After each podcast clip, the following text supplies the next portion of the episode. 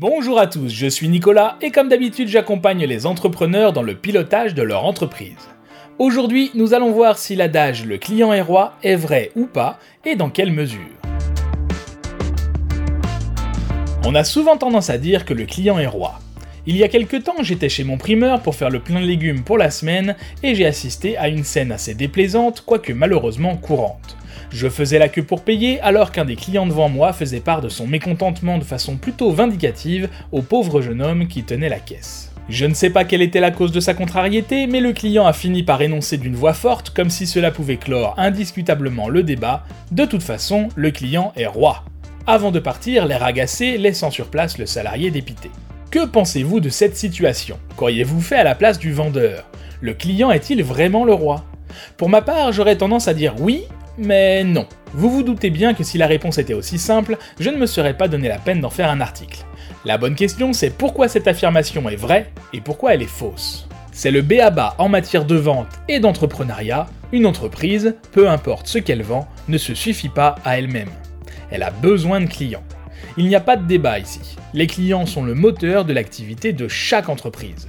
Malheureusement, certains clients sont pleinement conscients de cette réalité et font le choix d'en tirer avantage au détriment de l'entreprise. Mais si l'entreprise a effectivement besoin de clients pour exister, il ne faut pas oublier que le client a également besoin de l'entreprise pour répondre à sa problématique. Il existe donc un équilibre vers lequel tendre.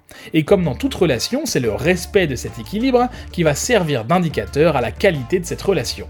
Une entreprise qui ne respecte pas ses clients, qui ne prend pas en compte leur avis ou leurs demandes, va très vite être en difficulté. Mais de la même manière, un client qui ne respecte pas l'entreprise, ou les personnes qui y travaillent, se verra assez vite refuser une réponse à sa problématique. Alors bien sûr, en tant qu'entrepreneur, ça peut vous paraître tout à fait naturel de répondre à la demande des clients, et nous verrons dans quelques instants pourquoi il est primordial pour votre entreprise d'accéder au mieux, dans une certaine mesure, aux attentes de vos clients. Mais n'oubliez pas que vous y êtes de toute façon contraint par la loi, et oui, le consommateur a des droits. Tout d'abord, il est en droit d'exiger ce pourquoi il a payé. On ne fait pas de devis pour rien, il s'agit d'un accord préalable entre vous et le futur client qui vous permet de savoir précisément ce que vous lui apportez et en échange de quelle somme d'argent. Si le devis n'est pas respecté, dans un sens ou dans l'autre, des mesures judiciaires peuvent être prises. Mais ça ne s'arrête pas là. En fonction de la charte de l'entreprise et des lois en vigueur, les droits du consommateur peuvent également se traduire par le droit de renvoyer un article non conforme à ce qui a été payé ou à comparer les prix et obtenir des conseils personnalisés. Enfin, si vous pouvez refuser de prendre un client qui ne respecte pas vos conditions générales de vente, vous demeurez dans l'obligation de prendre en charge la prestation proposée s'il répond à vos critères. Attention, nous arrivons maintenant à un point crucial et souvent trop peu intégré par les entrepreneurs et chefs d'entreprise.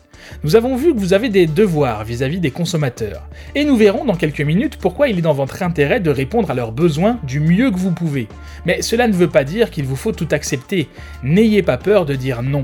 N'ayez pas peur de commencer à faire le tri et de choisir les clients avec qui vous voulez travailler. Bien sûr, cela peut faire peur, et ce n'est pas toujours facile ni même possible. Mais essayez. Vous verrez très vite que vous en sortirez gagnant. Mais qu'est-ce qu'un mauvais client? Vous avez l'embarras du choix. Il y a ceux qui ne sont ni aimables ni respectueux, il y a ceux qui ne vous fournissent pas les éléments et qu'il faut relancer trop souvent, il y a ceux qui demandent des avantages continuellement, il y a ceux qui ne paient pas ou pas dans les temps impartis, il y a ceux qui négocient à outrance. Il y en a même qui cumulent plusieurs de ces caractéristiques, voire toutes. Vous voyez de qui je parle? Je suis sûr que vous avez déjà eu affaire à ces spécimens et que vous n'avez pas osé leur dire qu'ils dépassaient les limites. Ce n'est pas de votre faute, on vous a tellement répété que le client est roi. On est bien d'accord, si vous venez tout juste de démarrer votre activité, que les clients sont encore peu nombreux, vous ne pouvez pas vraiment faire la fine bouche. Mais si vous êtes déjà sur le marché depuis quelques temps, ne vous inquiétez pas. Le fait de ne pas vous occuper des mauvais clients, qui demandent bien souvent beaucoup plus de temps que la normale, va du coup vous libérer tout ce temps. Et qu'allez-vous donc en faire? Eh bien oui, vous pourrez alors vous concentrer encore plus sur les bons clients. Et ça, ça ne va vous apporter que des avantages.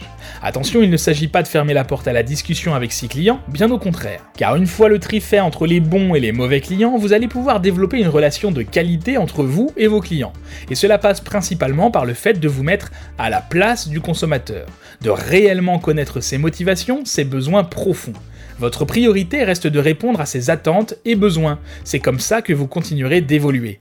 L'exigence qu'ils auront envers vous, utilisez-la pour vous améliorer. Écoutez leurs suggestions et si possible, répondez-y. Pouvez-vous assumer ce service? Devez-vous investir? Les clients demandeurs sont-ils suffisamment nombreux? Devez-vous engager du personnel? Devez-vous faire appel à vos fournisseurs habituels? Si vous ne pouvez pas répondre favorablement à une demande, expliquez en toute sincérité pourquoi, de façon claire, sans détour et sans artifice. Ce n'est qu'une fois ces conditions réunies que vous pourrez développer une relation client de qualité, ce qui est synonyme de deux choses, l'arrivée de nouveaux clients et la fidélisation des clients existants. Ne trouvez-vous pas que cela vaut bien de laisser partir quelques mauvais clients? Si ce n'est pas déjà fait, je vous invite à vous inscrire à la newsletter pour recevoir gratuitement, chaque mardi, un article pour vous accompagner dans votre quotidien d'entrepreneur. Je vous dis à très bientôt et bonne journée.